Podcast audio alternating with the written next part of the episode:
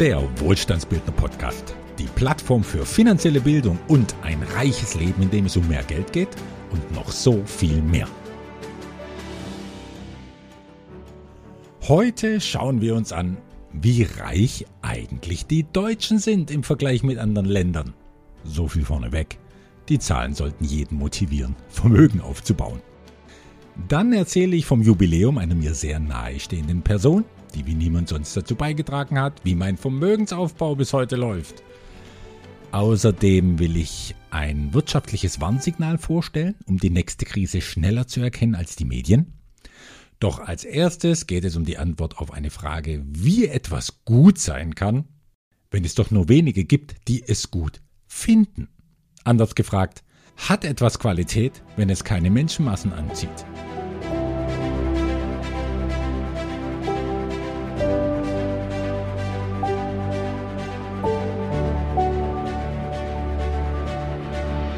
Zwischen digitaler Bühne und realer Resonanz. Mein Auftritt beim Finanzkongress in Köln. Heute am 7. Oktober endet eine Woche, die eher ruhig war, abgesehen von der Produktion dieses Podcasts. Ganz anders. Die letzte Woche. Am Anfang die Reise nach Köln, ins Studio des Finanzkongresses für den Livestream eines rund 30-minütigen Wohlstandsbildner-Vortrags. Ja, und am Ende der Woche das Finanzseminar in Stuttgart. Meinem Vortrag in Köln haben tatsächlich mehrere hundert Leute zugeschaut. Und das hat mich gefreut, diese hohe Resonanz auf mein Thema, was man sich bei Milliardären abschauen kann, um Millionen aufzubauen. Es war ja ein Livestream und mit ein paar technischen Helfern saß ich auf meinem roten Stühlchen ja ganz allein in einem winzigen Aufnahmestudio. Woher konnten wir also wissen, wie viele zugeschaut haben? Anhand der Downloadzahlen des E-Books, das den gleichen Titel wie der Vortrag hatte. Innerhalb zehn Minuten nach dem Vortragsende ging es dann nämlich richtig hoch her. Also entweder hat der institutionelle Ansatz finanzieller Bildung wirkliches Interesse angetriggert, oder es waren halt die Mitnahmeeffekte von denen, die sich auf so einem Kongress alles mal reinziehen und sichern, was angeboten wird. Aber wie auch immer, so eine Livestream-Veranstaltung war für mich eine neue Erfahrung und die fühlte sich leider gar nicht live an sondern eher wie jede andere Filmaufnahme, bei der ich ja nur in eine Kameralinse zu schauen habe. Und das fand ich etwas schade, diese besondere Energie, die schon in einer Videokonferenz mit erwartungsvollen Gesichtern vor all den Webcams entsteht, diese Energie, die ist da gar nicht aufgekommen. Nach dem Vortrag wurden mir dann noch ein paar Fragen gestellt von einer nicht sonderlich gut im Thema verankerten Moderatorin, aber gut, sie musste ja auch nur die Fragen durchreichen, die aus dem Publikum per Chat eingereicht wurden. Für alle Fragen blieb zu wenig Zeit, aber ich habe versprochen, nachträglich alle, also wirklich jede einzelne Frage zu beantworten. Und mit einer will ich das nun tun. Und es ist eine in ihrer Art oft gestellte Frage, die aber endlich mal eine klare Antwort verdient hat. Ein für alle Mal.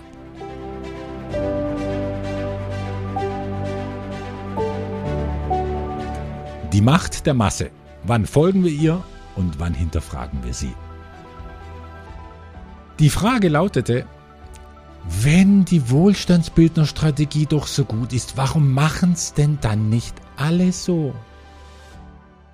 Wir alle kennen sie, diese Frage, die oft ein bisschen, ja, gehässig daherkommt. Oder als kleines Totschlagargument gegen eine Sache oder als Beweis dafür, dass Zweifel angebracht sind, dass das, was man da sieht, gar nicht so gut sein kann, wie behauptet wird? Naja, denn sonst würden es ja schließlich alle gut finden und machen. Darauf fallen mir eine Menge Antworten ein als Grundlage einer gemeinsamen Diskussion. Ich beschränke mich jetzt hier mal auf drei. Also, warum wenden nicht alle die Wohlstandsbildnerstrategie an diese Strategie nach dem Vorbild der erfolgreichsten und größten Investoren der Welt, wenn die denn so gut funktionieren soll? Die Frage kam von einem Yannick meiner Erinnerung nach, also wende ich mich hier jetzt auch an den Yannick stellvertretend für alle, die das interessiert. Erste Antwort. Lieber Yannick, enthält deine Frage die Vermutung oder den Glaubenssatz, dass etwas funktioniert oder gut sein muss, weil es alle machen? Ist es für dich ein Ausdruck für Qualität und Glaubwürdigkeit, wenn einer Sache möglichst viele Menschen folgen? Ganz ehrlich, Yannick, ich bezweifle, dass das so ist, wenn ich mir anschaue, wie erfolgreich Lebensversicherungen und ihr Nachfolger die Riester-Rente in Deutschland werden konnten. Oder was die YouTube- und Fernsehkanäle so von sich geben, die von Millionen Menschen angeguckt werden. Oder wenn ich die Qualität des Essens anschaue, das von den meisten gegessen wird, Stichwort Döner und Fast Food. Und ganz oft ist es doch ganz banal und einfach der Preis, wie man an der Billig-Airline Ryanair sehen kann. Der Preis ist es, der den Großteil der Menschen zum Mitmachen anregt. Da fragt sich doch schon, was die Masse liebt. Ist es wirklich Qualität und Substanz? Oder folgt sie nicht lieber dem, was billig ist, was von anderen vorgekaut wird, was ihr Verantwortung abnimmt oder was sie für einen kurzen Moment vom Ernst des Lebens ablenkt, weil das echte Leben nicht so toll ist, wie er hofft und man auch nicht bereit ist, die Arbeit auf sich zu nehmen, um sich ein tolles Leben nicht nur zu erhoffen, sondern auch zu erschaffen. Ein Teil dieser Arbeit wäre doch, Yannick, etwa etwas Geld und Zeit und Lernbereitschaft zu investieren in das, was die Masse an Menschen eben nicht interessiert. Und das ist finanzielle Bildung. Ja, du bist da anders unterwegs, denn sonst hättest du dich ja nicht zu diesem Kongress angemeldet. Und es ist erfreulich, dass so einer Veranstaltung mittlerweile 10.000 Menschen folgen. Aber 10.000 im Verhältnis von 60 Millionen Erwachsenen in Deutschland? Das sind ganz schön wenige, die bereit sind, selbst bei einem kostenfreien Kongress ein paar Stunden zu investieren. In anderen Worten, diese erste Antwort auf deine Frage, nur wenige sehen die Notwendigkeit, sich finanziell zu bilden. Anstatt Geld in einen Führerschein zu investieren, um durch die Kapitalmärkte einigermaßen sicher zu navigieren, ja, da steigen die Leute mit ihrem Geld lieber direkt ins Auto und geben Gas, ohne jedes Wissen um die Funktionsweise von Geld oder Autos.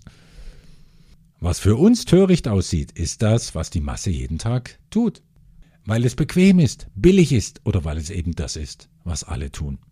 Deshalb, Yannick, empfehle ich dir, nimm wahr, was die Mehrheit der Menschen tut und mach das Gegenteil davon. Dann gehörst du womöglich zur Minderheit, die erfolgreich ist. Zweite Antwort.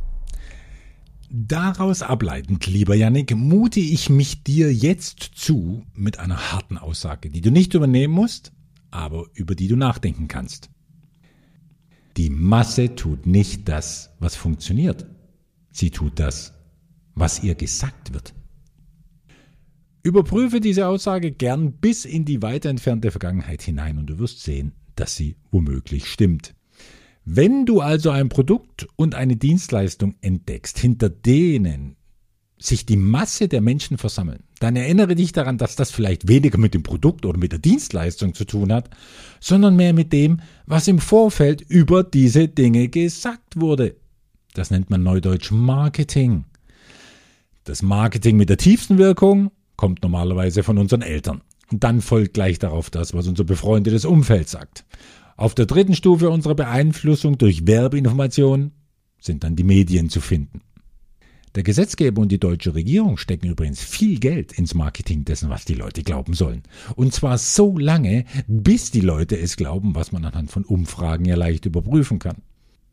Das war Angela Merkel viele hundert Millionen Euro wert gewesen. Und diese Spendierfreudigkeit der Politiker hat sich bis heute erhalten, wenn sie ihre Ideen ins Bewusstsein der Bürger einsickern lassen wollen, etwa durch gefakte Fernsehbeiträge. Deshalb, Janik, empfehle ich dir, Nimm wahr, welchem Marketing die Mehrheit der Menschen erliegt und mach das Gegenteil davon. Dann gehörst du womöglich zur Minderheit, die erfolgreich ist. Dritte Antwort. Kann etwas, Janik, exklusiv, hochwertig und hochrentabel sein, wenn es alle machen oder haben? Natürlich nicht, denn Exklusivität und Masse schließen einander aus. Da hätte ich ein zeitloses Beispiel, an das du dich vielleicht nicht erinnerst, aber das du sicherlich auf Anhieb verstehst. Und dieses Beispiel, das fand vor 100 Jahren statt. 1926 stellte Coco Chanel das LBD in der Vogue vor. The Little Black Dress, das kleine Schwarze. Aber so richtig berühmt wurde es ja erst 1961, als der Modedesigner Hubert de Givenchy damit Audrey Hepburn einkleidete für ihren legendären Auftritt in Frühstück bei Tiffany's. Viele Frauen damals wollten, wenn sie in etwa die gleiche schlanke Figur wie die Audrey hatten, ähnlich exklusiv auftreten und kauften sich das kleine Schwarze in Massen. Ja, und selbstredend war es das dann mit der Exklusivität. Wenn du ins Restaurant einlaufen willst, wie die Herburn, und dann sitzen da schon vier andere in dem Aufzug. Dann war es nicht mehr exklusiv, sondern eine Mitmachveranstaltung mit leicht komischer Anmutung. Ja, und wenn wir es von Qualität haben, nenn mir eine einzige Sache, die für höchste Qualität steht und von der Mehrheit der Menschen genutzt wird. Du wirst keine einzige finden, denn Qualität und Masse schließen sich auch aus.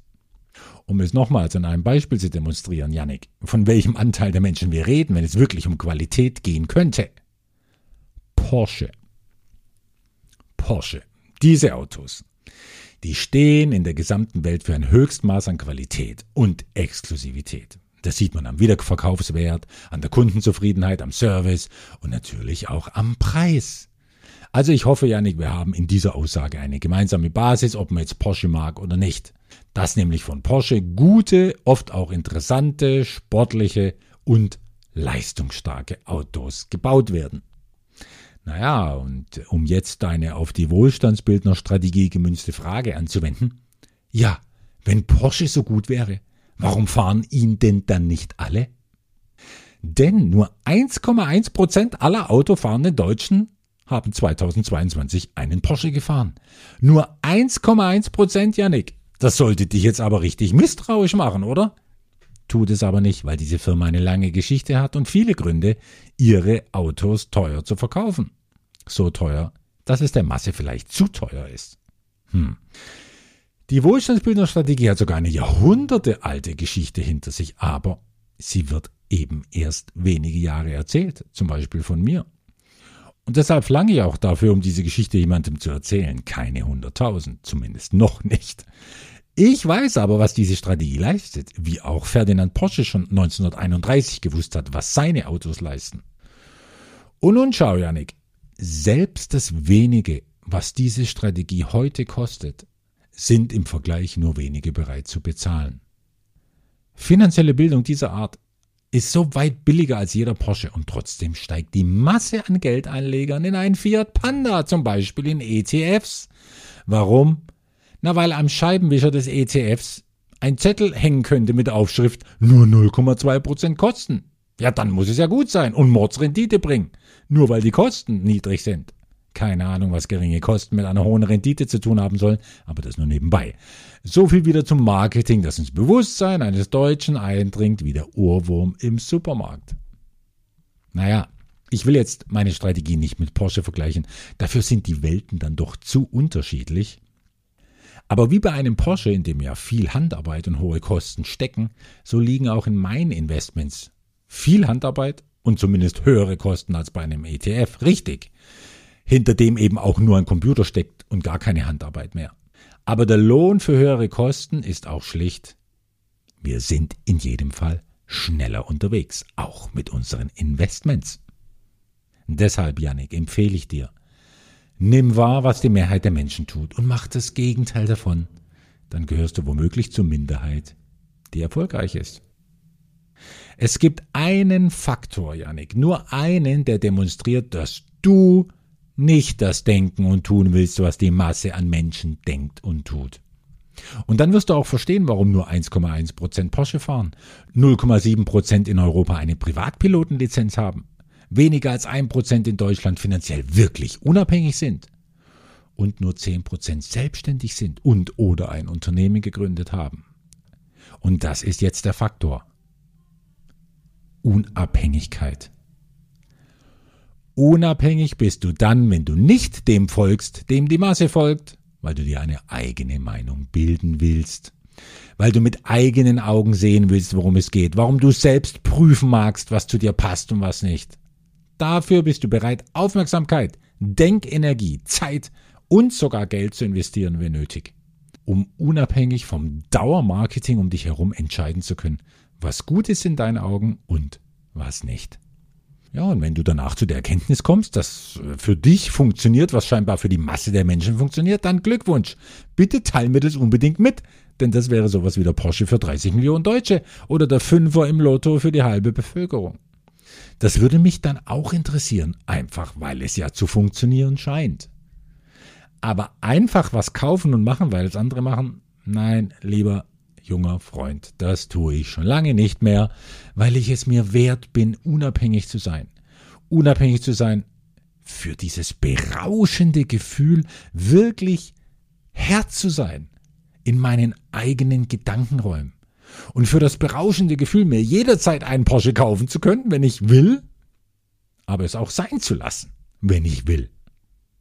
Ganz ehrlich, wenn du mein Interesse für etwas wecken willst, dann darfst du mir nicht sagen, Andreas, schau dir das an, das ist gerade der Renner und voll angesagt. Erfolgreicher bist du bei mir, wenn du mir mit so einer Art Marketing daherkommst. Andreas, schau dir das mal an. Es ist sehr exklusiv, deshalb hat es seinen Preis.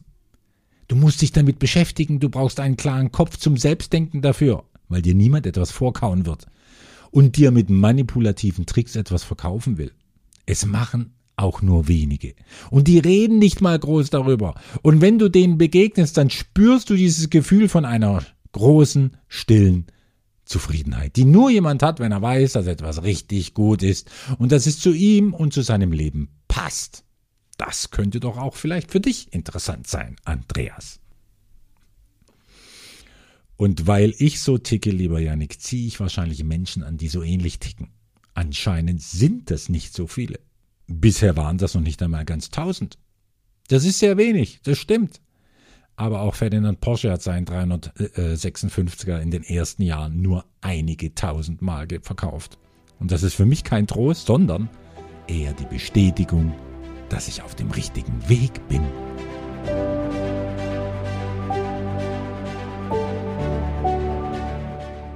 Blick hinter die Kulissen. Meine zehnjährige Beziehung mit einer nicht natürlichen Person. Am Mittwoch, den 18. Oktober 2023, da feiere ich einen Geburtstag, einen runden sogar, nämlich einen zehnten. Nun bin ich bekannt als tendenzieller Geburtstagsmuffel, vor allem wenn es um die eigenen Geburtstage geht. Doch an diesem Tag, ja, da ist ein gutes Gläschen Champagner, ja, es darf auch wirklich Champagner sein, eingeplant für den Ehrentag einer Person in meinem Leben, der ich viel Fülle zu verdanken habe. Und andere Werte wie schonungslose Transparenz, Gründlichkeit, Disziplin und duldsame Bürokratiegelassenheit. Seit zehn Jahren gehe ich mit dieser Person ins Bett, sitze mit ihr am Bürotisch und im Auto, also viel enger als mit ihr geht es kaum. Allerdings fehlt in dieser Beziehung so absolut jede Art erotischer Komponente. Nein, da knistert mal gar nichts. Der rein rationale Umgang miteinander, der ist nämlich Usus, auch wenn die Beziehung zuweilen unter Spannung steht.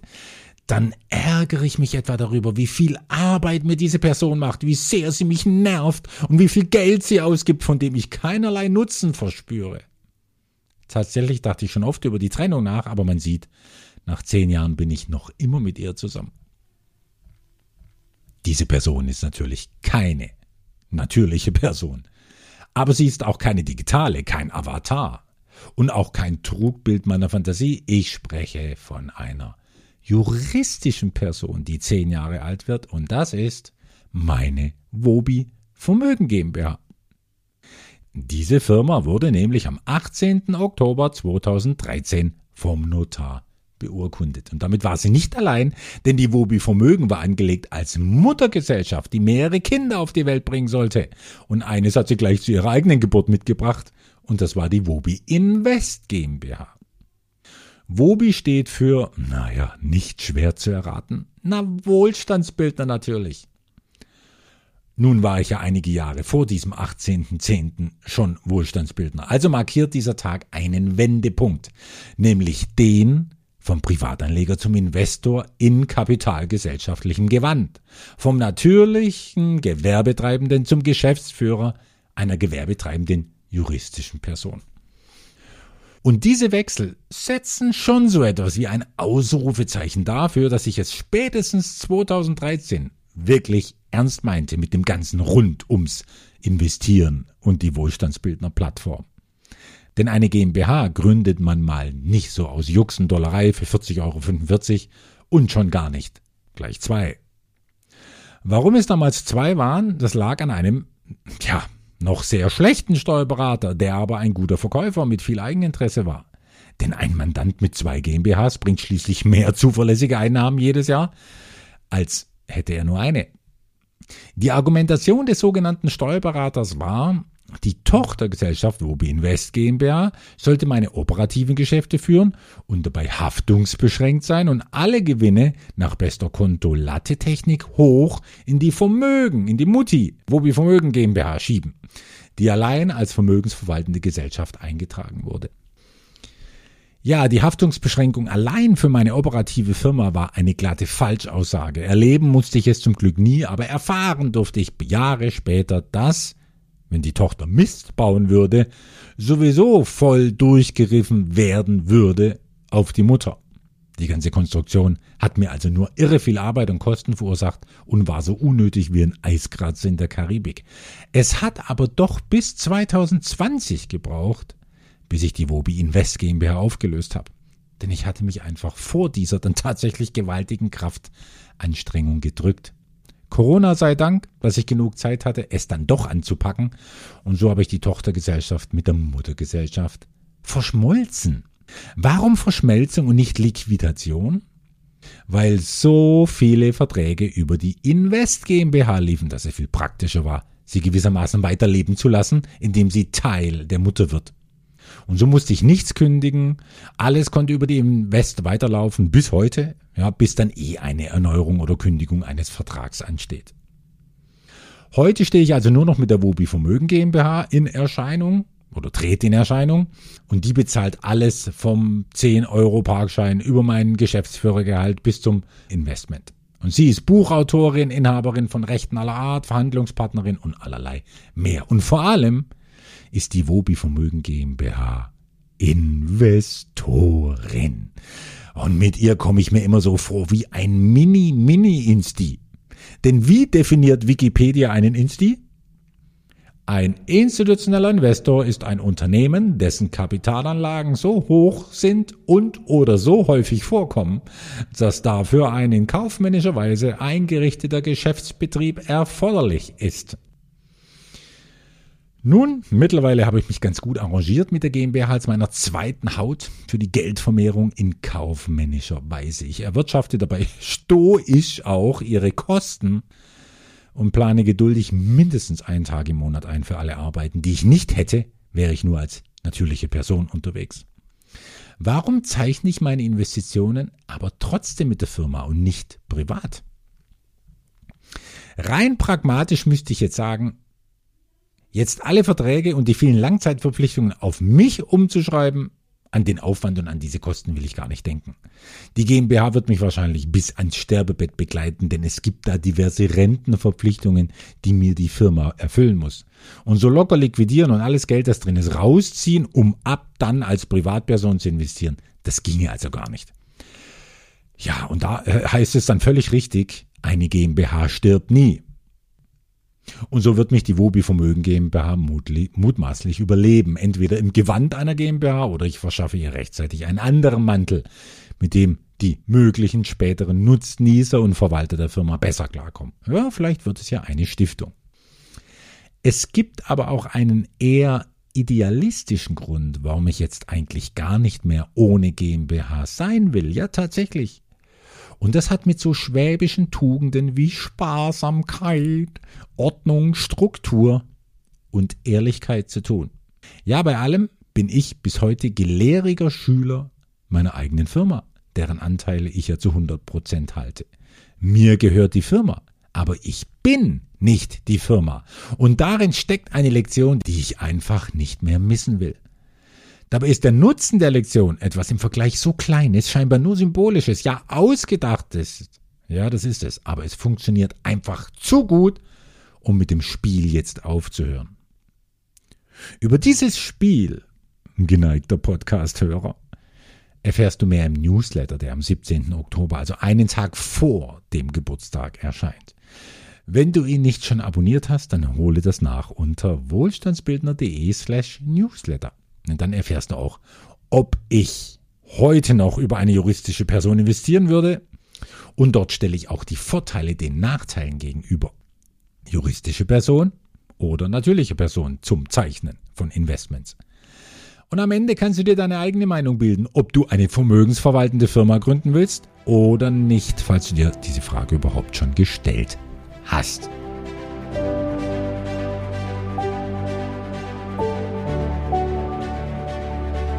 Über die inverse Zinsstruktur oder Deutschlands verschleierte Realität zwischen Optimismus und wirtschaftlichen Warnsignalen. Bei Olaf Scholz, egal in welchen Sommerinterviews er was erzählen darf, ist der Zustand unseres Landes immer rosig. Auch wenn alle, aber auch wirklich alle Kennzahlen in den roten Bereich drehen.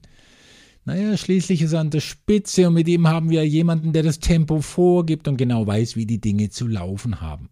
Und er gehört bis heute zu denen, die leugnen, dass wir längst in eine veritable Rezession geschlittert sind. Und dabei wurde das schon vor einem Jahr prognostiziert. Sogar vor mehr als einem Jahr. Denn wir haben damals wie heute eine besondere Zinssituation, die eine Rezession nicht hundertprozentig, aber mit einer sehr hohen Wahrscheinlichkeit ausweist. Und diese Zinssituation nennt sich invertierte Zinskurve oder inverse Zinsstruktur. Hier eine Erklärung, denn diese Anomalien den Zinsmärkten zu kennen, ist nützlich, wenn man zu denen gehören will, die Trends erkennen, bevor sie sich als Trend etabliert haben, um einer Entwicklung nicht hinterherzulaufen wie die meisten anderen. Der Vergleich mit dem Wetter macht hier Sinn, weil Meteorologen auch das gleiche Wort benutzen. Eine Wetterinversion, oft einfach als Inversion bezeichnet. Das tritt auf, wenn sich die typische Temperaturverteilung in der Atmosphäre umkehrt. Das heißt, wenn die Temperatur mit zunehmender Höhe nicht abnimmt, wie es ja normal sein sollte, sondern zunimmt. Und genau so ist es mit einer Zinsinversion. Normal ist, wenn die langfristigen Zinsen, die jemand für geliehenes Geld bezahlen muss, höher sind als kurzfristige. Ist ja auch klar, je länger jemand sein Geld verleiht, umso mehr steigt sein Risiko, dass er es nicht mehr zurückbekommt. Oder dass sich in dieser Zeit die Zinsen, die Wirtschaft oder das Bedürfnis nach Liquidität ändern. Und mehr Risiko bedeutet immer höherer Zins. Bei einer inversen Zinsstruktur sind die Zinsen bei kurzfristigen Darlehen aber höher als bei langfristigen. Und das deutet auf Probleme hin, die in ihrer Gesamtheit zu einer dauerhaften Verringerung der Wirtschaftskraft führen. Inverse Zinsen zeigen, dass ein Wirtschaftsraum mehr Blut verliert, als er nachbilden kann. Und das wiederum reduziert auch das Vertrauen von Konzernlenkern und Investoren in genau diesen Wirtschaftsraum. Und es entsteht eine Abwärtsspirale, die so schwer gedreht werden kann, wie eine galoppierende Inflation. Und all das erleben wir in diesen Tagen, Wochen und Monaten. Es wäre ein Zeichen erfolgreicher Bundesbank- und Parlamentspolitik, wenn wir aus dieser Anomalie möglichst schnell ausstiegen. Was wir in Deutschland dafür maßgeblich tun können, das wäre, etwas wieder aufleben zu lassen, für das wir in Kohl, Schröder und Merkel Zeiten anerkannt wurden. Und das ist Berechenbarkeit. Doch das wird schwierig bei dieser Regierungskonstellation, der sogenannten Ampel, die es geschafft hat, in weniger als zwei Jahren eine Menge Verwirrung bis hin zum kompletten Unverständnis auszulösen. Investoren im In- und im Ausland, die wissen einfach nicht, womit sie angesichts dieser Fülle von halbgaren Gesetzesinitiativen zu rechnen haben und jeder Wille fehlt, grundlegende Reformen anzupacken und dauerhaft steuerliche Anreize für Unternehmen zu setzen, wie die Absenkung der Körperschaftssteuer und der Stromsteuer. Und solange werden sie nicht investieren, was ich in den Kreisen institutioneller Investoren nahezu täglich höre. Instis mögen keine One-Night-Stand-Investments, die von einer inversen Zinsstruktur gefördert werden. Die streben langfristige Partnerschaften an, die auf Vertrauen gründen, Vertrauen, das reale Wertschöpfung erst möglich macht. Hoffen wir also, und was anderes bleibt uns bis zur nächsten Bundestagswahl wohl kaum übrig, Hoffen wir also darauf, dass diese auf den Kopf gestellten Gegensätze sich wieder einfügen in die Ordnung der Dinge und es kälter wird, je mehr man sich dem Weltraum nähert und kurzfristige Kredite günstiger werden als langfristige.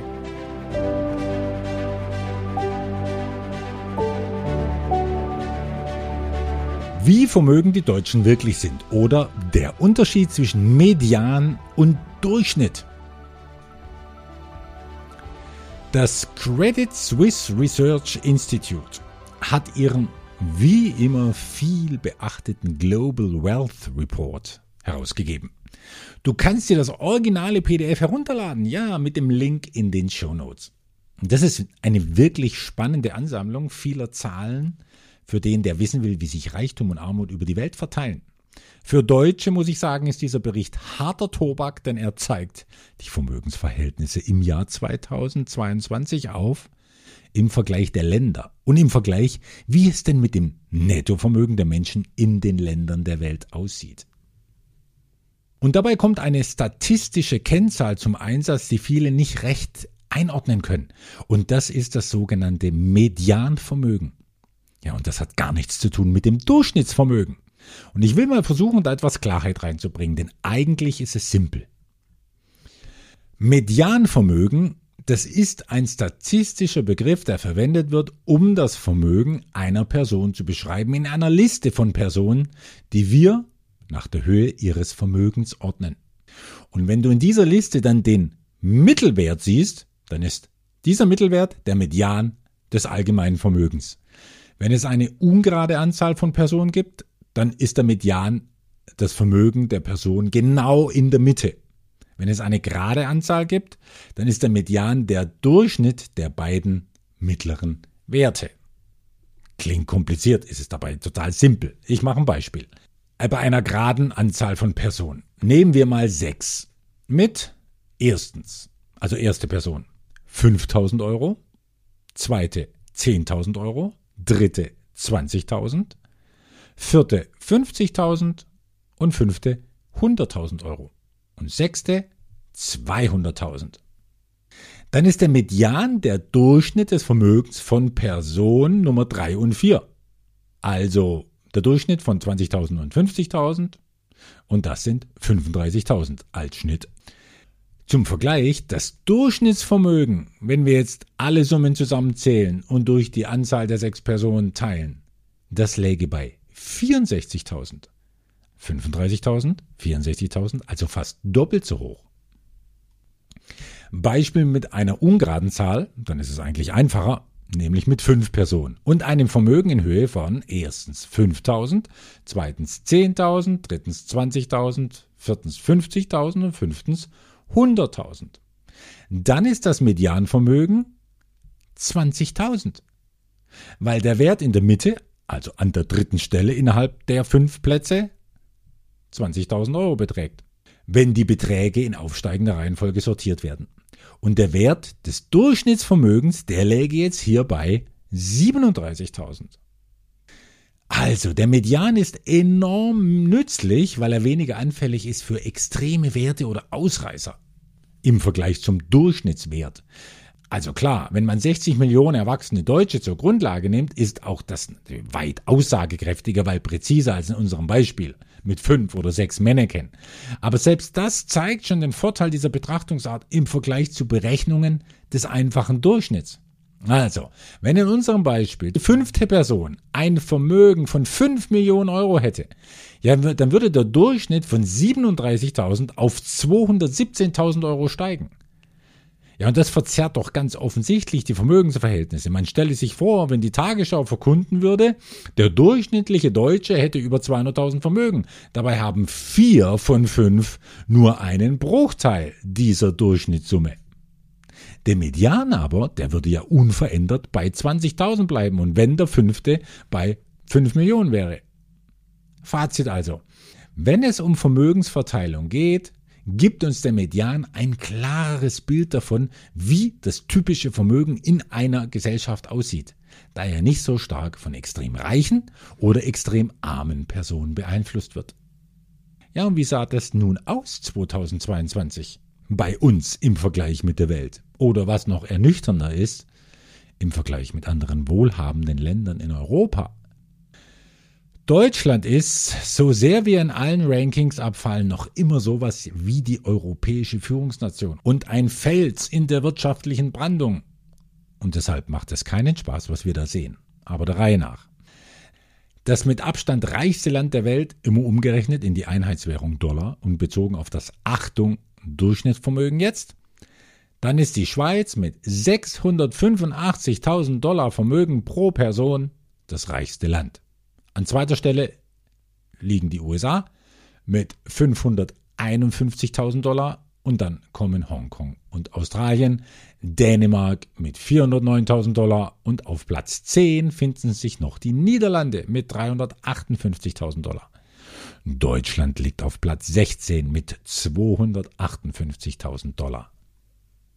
Ganz anders sieht es aus mit dem Medianvermögen. Dort ist, wer hätte das gedacht? Belgien.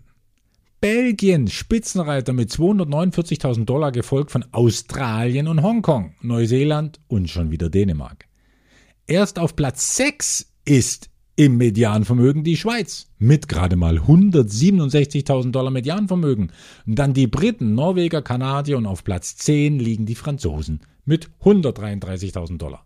Ja, und der Knaller ist, erst an 13. Stelle kommen die USA mit 107.000 Dollar.